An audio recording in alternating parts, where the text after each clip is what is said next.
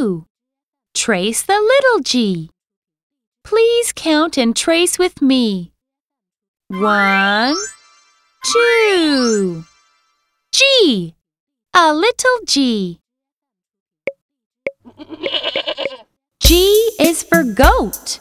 G, G, G. G is for goat. G, G.